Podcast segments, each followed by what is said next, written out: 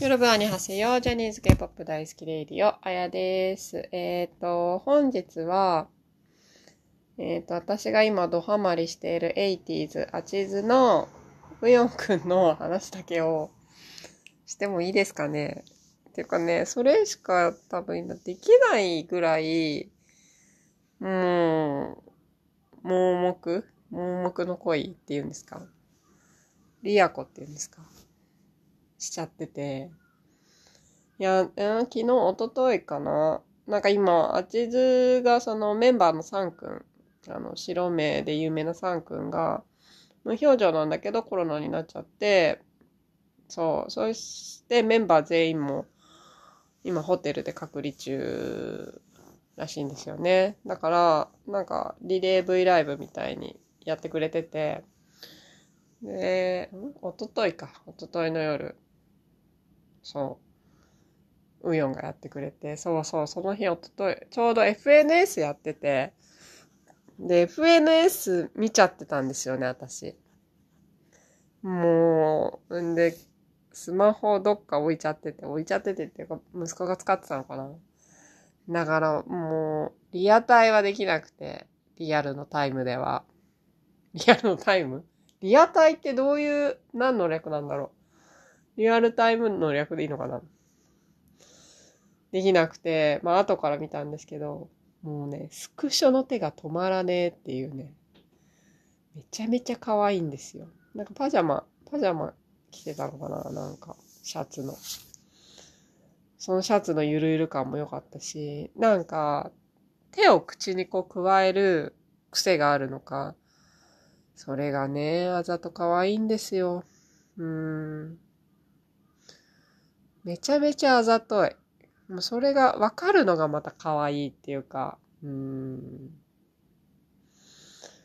で、ドリーマーとかも歌ってくれてさ、最高かよと思って。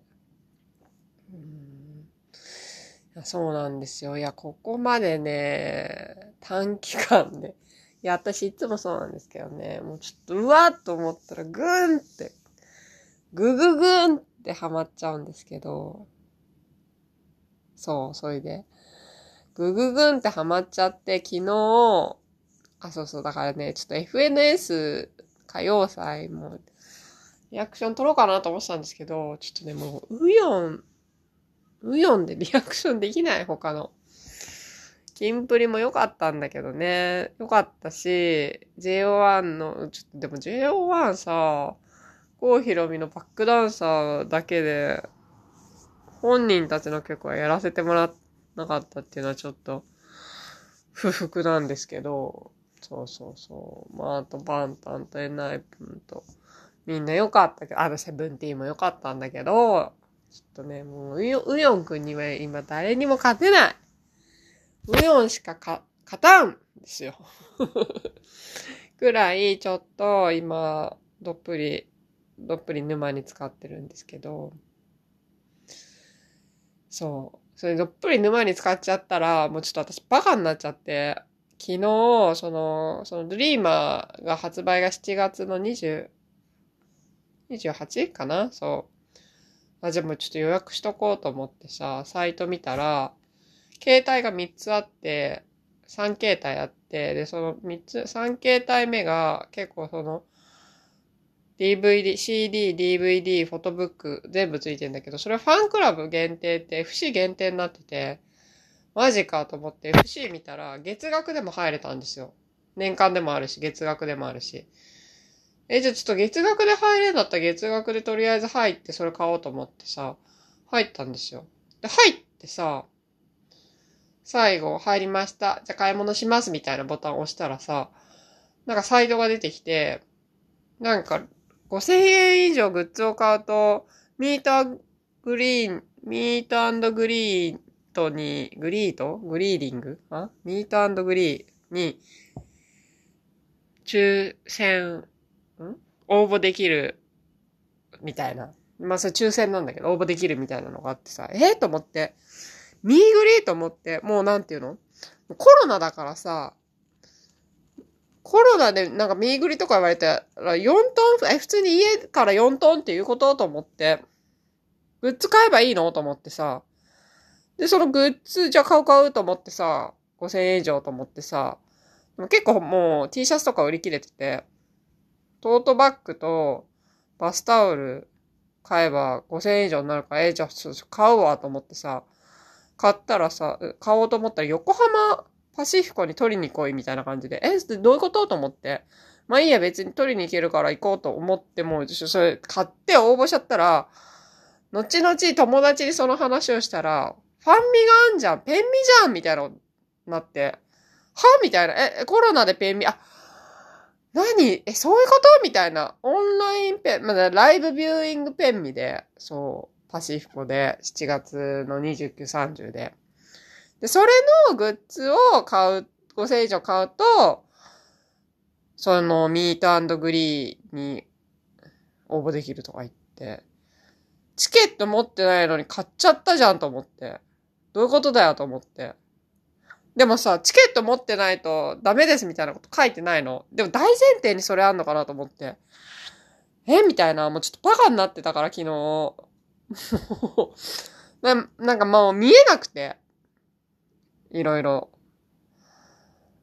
やっちまったって感じなんだけど、もう今更キャンセルできないから、とりあえずツイッターで29日のチケット譲ってくださいっていうのは初めてそういうことで投稿したんですけど、投稿っていうんですか、ツイッターしたんですけど、いや、ちょっと、本当にバカになってます、私。もう、ウヨンで目の前のことが見えなくなってるっていうか、そう、やばくないですか？そんぐらい、沼ってますっていう。失敗談。と、まあでもとりあえず、なんか、そういう、なんか会場に行くのとかも久々だから、それだけでもちょっと楽しみだなと思って、そのファンたちが。わちゃわちゃいて、で、なんか、ミュージアムショップ、ミュージアムショップじゃない、ミュージアム、なんかその今までの衣装とかが飾られてるのとかもあるみたいで、でもそれもチケットないと入れなくて売り切れてるらしくて。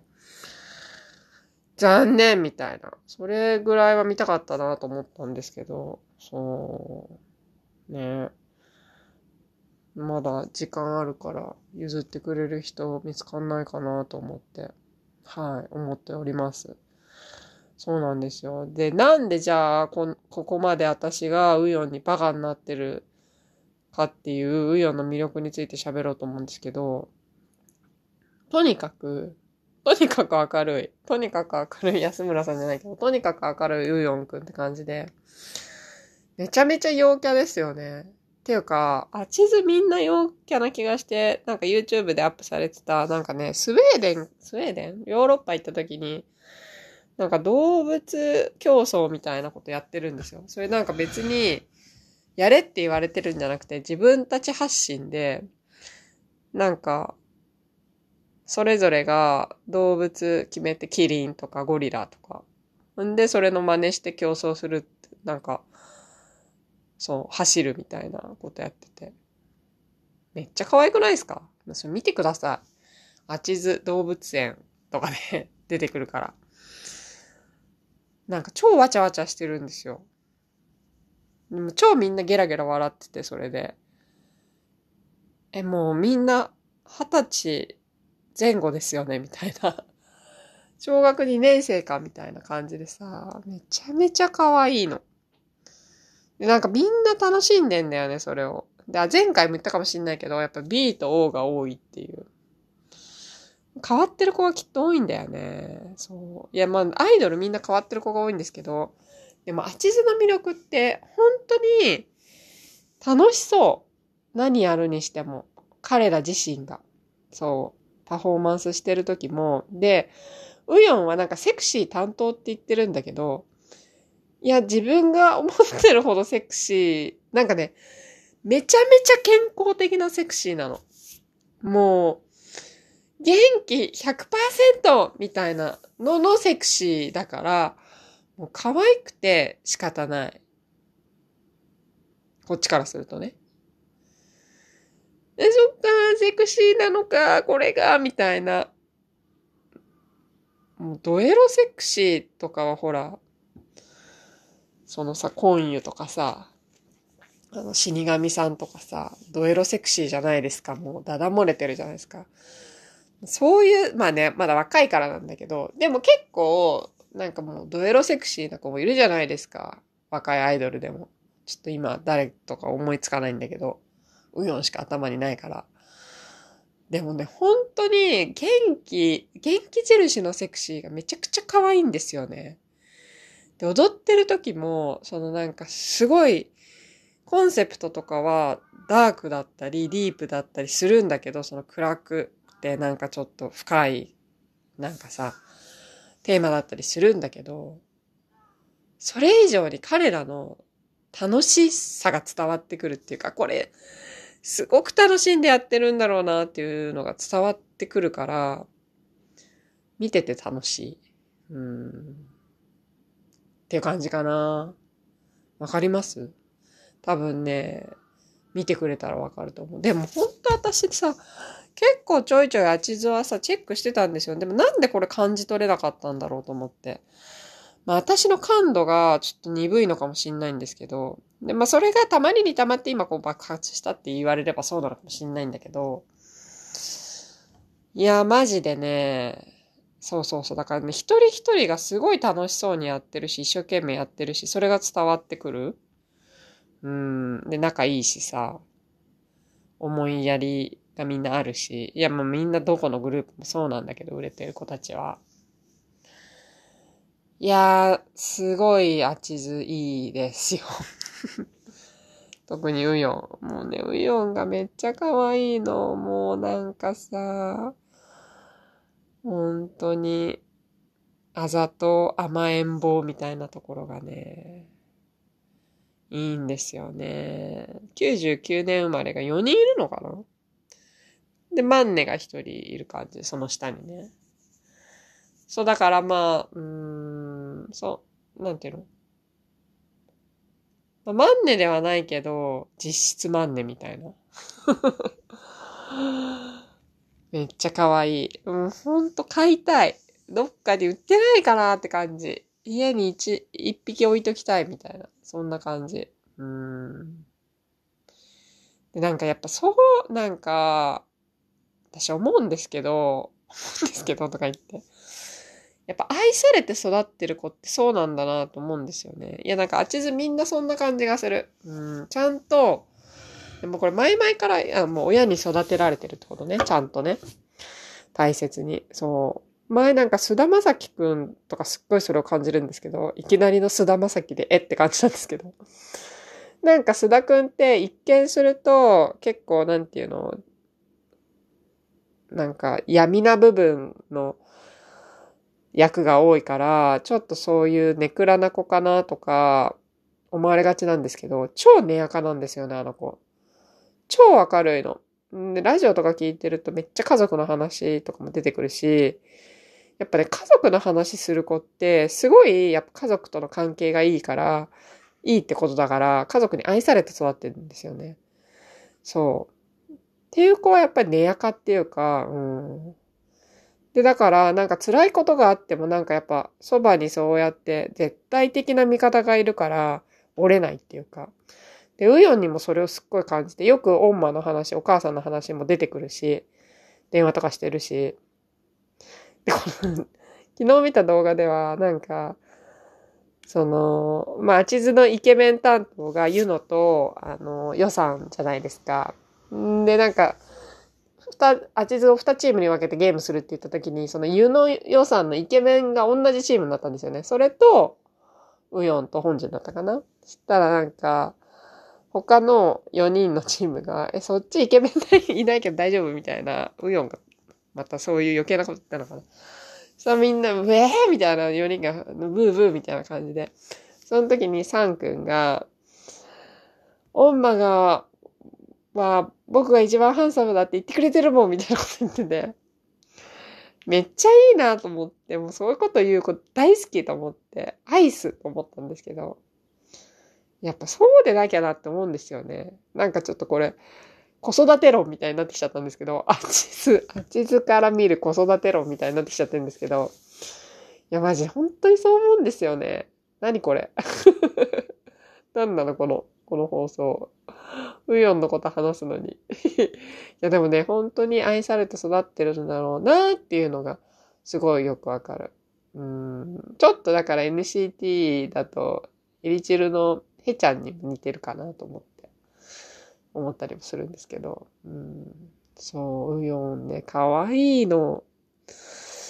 もう、ウヨンにバカになってるんです。もうね、スマホのフォルダがウヨンでいっぱいになってます。その、V ライブのスクショで。うんそう、そんな感じで、まあちょっと今日はウヨンのことだけを話したいと思って、どっぷり使ってばかりになって、ニークリの応募しちゃった。チケット持ってないのに応募しちゃったっていう。バカかっていうね。皆さんも気をつけてください。いないか、こんな人。いや、もう本当にね、ウケる。でも楽しい。バカになるって楽しいですよね。バカになれるって楽しいと思う。ということで、はい。えっ、ー、と、今日はこんなところで、バカのあやがお送りいたしました。では、次回、アンニョン